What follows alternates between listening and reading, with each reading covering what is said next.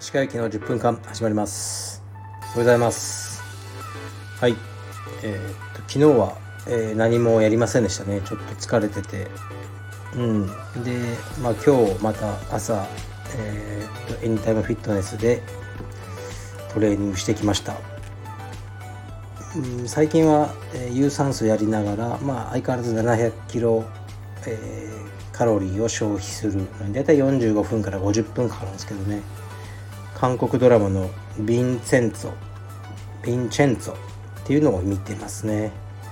今日で第2話が見終わったぐらいですかね。うーんままあまあっていう感じですかね僕は。はい。えっ、とレターいきます。レターもいくつか来てたんですけどうーんなんか 石川さんの収入を教えてくださいとかそういう、うん、なんでお前に言わなきゃいけないんだよとかね、まあ、思うのでそういうのは無視して一つ読みますね。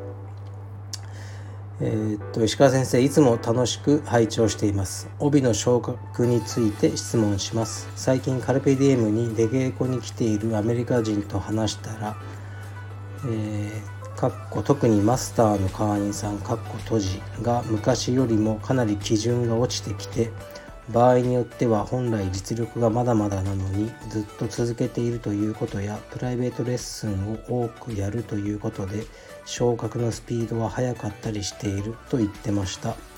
それと比べて日本の道場はそんなことないからいい環境だよと言ってましたがこれは本当なのでしょうか？はいありがとうございます。まずね最近カルペディウムに出稽古に来ているアメリカ人って書いてあるんですけど外部からの出稽古を禁止してるんですよね、えー、僕は。青山とか。多分東京はみんなそうだと思いますけどね。だから何なんでしょうねこれね。そこが一番気になりますね。気になります僕。としては。まあいいでしょう。何かの勘違いということにしておきましょう。でえー、っとまずうん。そうですね。このアメリカ人の人がどんな人か知らないですけどまずお前が誰なんだとかちょっと思いますよね。本来は実力がまだまだなのに。とかねどんだけお前の基準が正しいんだよとかちょっと思ったりしますかね。うん。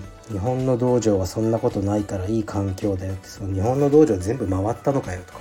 まあツッコミどころを感じてしまうですよね。そういうの言うのが好きな人がいるってことですね。気にしないで自分のことだけ頑張ればいいんじゃないですか。本当でしょうかって聞かれても。うんどうですかね。知らないよとしか言えないんですけど別に機嫌が悪いわけじゃないですよ今日。なんかその帯のことってうんもう難しいんですよね実際これ。あんまり言うのが意味がないっていうか本当個人個人で自分の目標に向かって頑張ればいいことでだからもう世界大会の青帯を勝つ、ね、若いアダルトの選手とかもう日本のマスターのあの黒帯より強いでしょ。それ仕方なくないですか？でねアンディ紫とか青帯の頃青の疲労に来てましたけど黒帯ボコってましたよね。そういうもんなんですよ。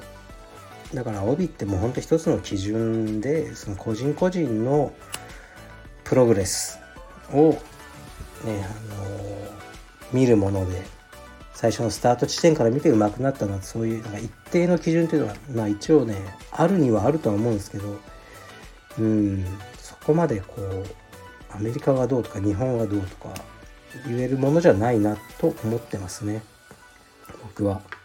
だから柔道とかも例えばうん銃声のね資格持ってる人は全員黒帯なんですよね。一応その柔道をやることになってると思うんですけど今今はどうかわかんないですけど、まあ、僕世代はそうだったんですけどもうねそんな多分無理じゃないですか。でだから柔道の黒帯っていうのがすごくもう誰でもなれるみたいにちょっと思われがちなことがあったと思うんですね充実に比べて。でもトップ選手はめちゃくちゃ強いじゃないですか。それでいいんじゃないですかね充実も。だこれから充実の黒帯とかももういっぱい出てきて、ね、その僕らが黒帯になった頃みたいな価値というか希少性はなくなると思うんですねでもスポーツの発展ってそういう感じだと思うんですよだからあの、まあ、黒帯の中でもね大会とかですね恐ろしく強い黒帯とかが評価されていけばいいと思いますね。だから黒帯だからどうだっていう時代ではなくなると思うんです。でもやっぱり充実の黒帯になるのは今でも大変です。時間がかかるし修練しなきゃいけないので。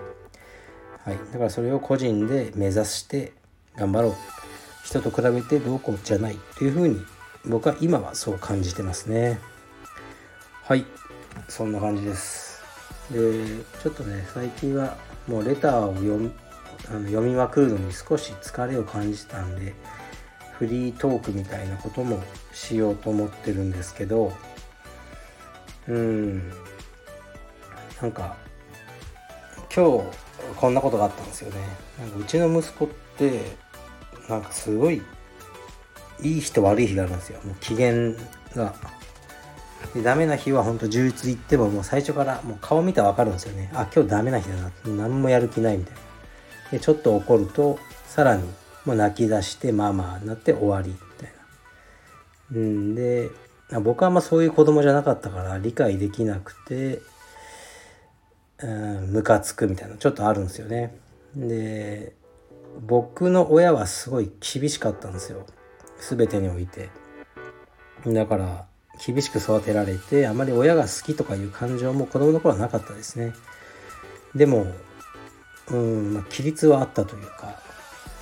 でなんかそういうのがちょっと自分とは違うのかなっていうのはありますよね。うちの妻と僕でもやっぱり教育の方法が違うしなんか、ね、全てをね僕流にするわけいかないし子供って幼児って結局触れてる時間が長いのは母親じゃないですか。僕は昼間仕事してるし。だから結局ね母親が言うことがなんかこう、ね、正しいじゃないか。そうなっちゃうんですよね。どうしても。それは仕方ない。特に男の子はそういう傾向があるかもしれなくて。今日も朝まずこうテレビを見ながら飯を食うのが僕的には嫌なんですよね。でそれであのまあダラダラして幼稚園ちょっと行きたくない。まあまあ抱っこしてみたいにこうなってたんですよね。だけどまあ連れて行く役割は僕だから。あで僕は結構この朝家を出発する時間っていうのを変えたくないんですよね。1分たりとも。うん、でだからその時間になったらもう玄関の外に待つっていうスタイルなんですね。ですごいもう中で着替えたりそういうのもダラダラダラダラするんですよ。調子が悪い日がずっと待ってるんですよね。で、ま、僕もイライラして。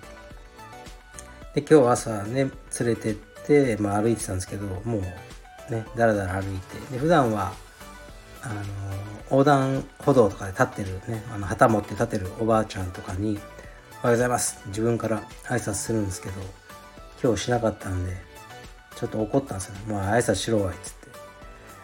したら、うん、もう今日は元気じゃないんだとか言って。で、また、ああ、そうかとか言って歩いてて。でも、だらだらするなお前ってこう言ったんですよね。うん。したら、まあしばらく何も言わないで、で、1分ぐらい歩いて、で急にその息子が、もうダラダラするのはやめるって言ってなんか元気になって走り出したんですよね。でまあいろんな人に挨拶しまくって はい元気に。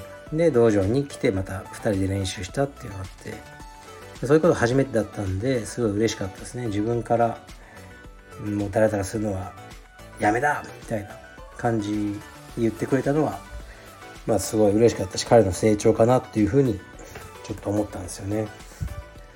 はい、まあ何のねあのオチもないんですけどそういうのを日々あの繰り返して成長するんだろうなって思うしこちらもねあの父親としてまだ白帯青帯ぐらいなんですよね僕とかも、まあ、娘はもう12歳ですけど。